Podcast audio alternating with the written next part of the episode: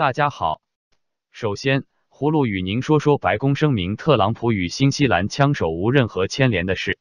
白宫方面星期天否认特朗普总统与新西兰两座清真寺枪击事件的白人至上主义枪手有任何牵连。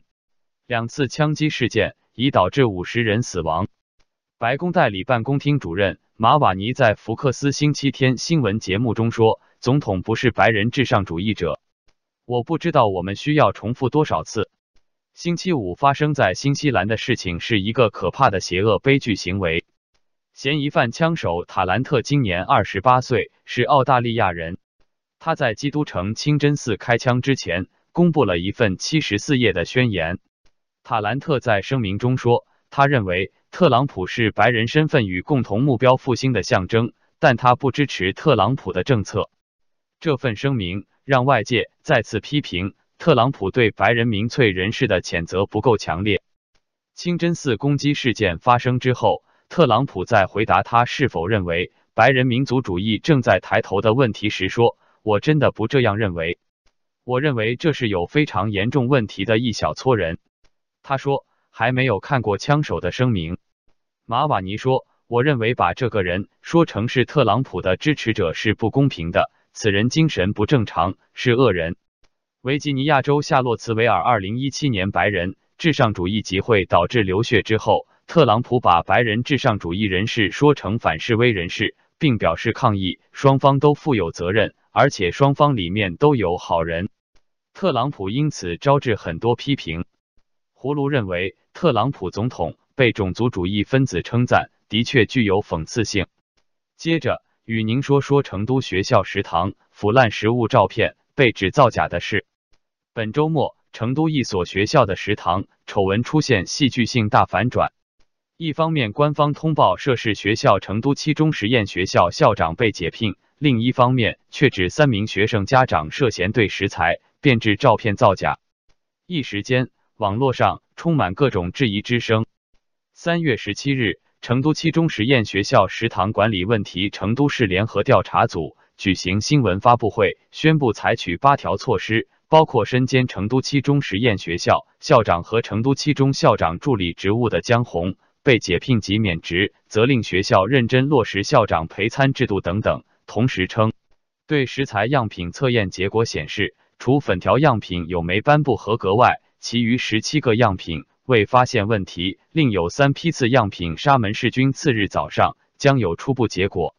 发布会上，有关官员还表示，在厨房监控视频中发现有人疑似制作虚假食材图片，已对三人以涉嫌寻衅滋事罪进行侦办。此外，成都网警对五起谣言进行了辟谣，谣言制造者获悔过后予以教育释放或被刑事拘留。此前。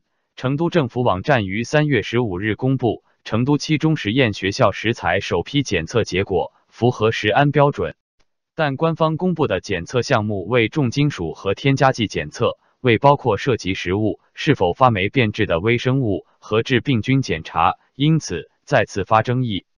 同一天，官方宣布温江区教育局局长黄晓东、区市场监督管理局副局长赵永登停职检查。针对事件的以上发展，网友们纷纷表示不解和不满。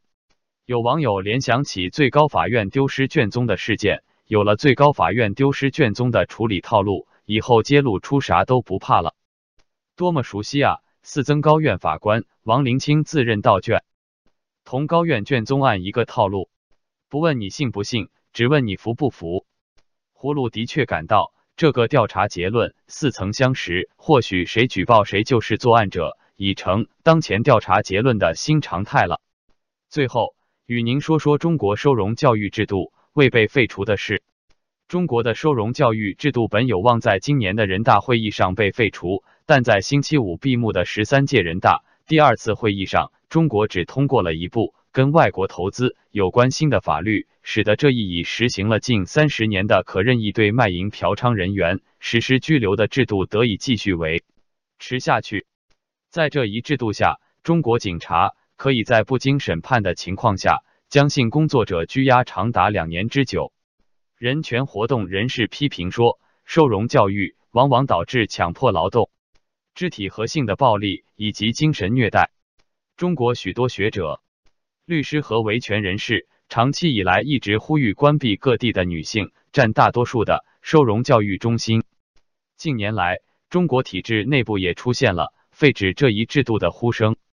广东的政协委员朱征夫曾四次提出废除收容教育制，今年收到好消息，他的有关提案得到了中国全国人大常委会法工委的答复。中国的新京报报道说，答复函称通过调研论证，各有关方面对废止收容教育制度已经形成共识，启动废止工作的时机已经成熟。中国在二零一三年废除了劳动教养制度。但仍坚持实行包括收容教育在内的多种正式或非正式的任意拘留。胡卢认为，收容教育制度是臭名昭著的恶法，早该废除。本届人大无聊、无趣，最好也一并废除，用党代会取代，假民主干脆假到底，避免劳民伤财。好了，今天就聊到这，明天见。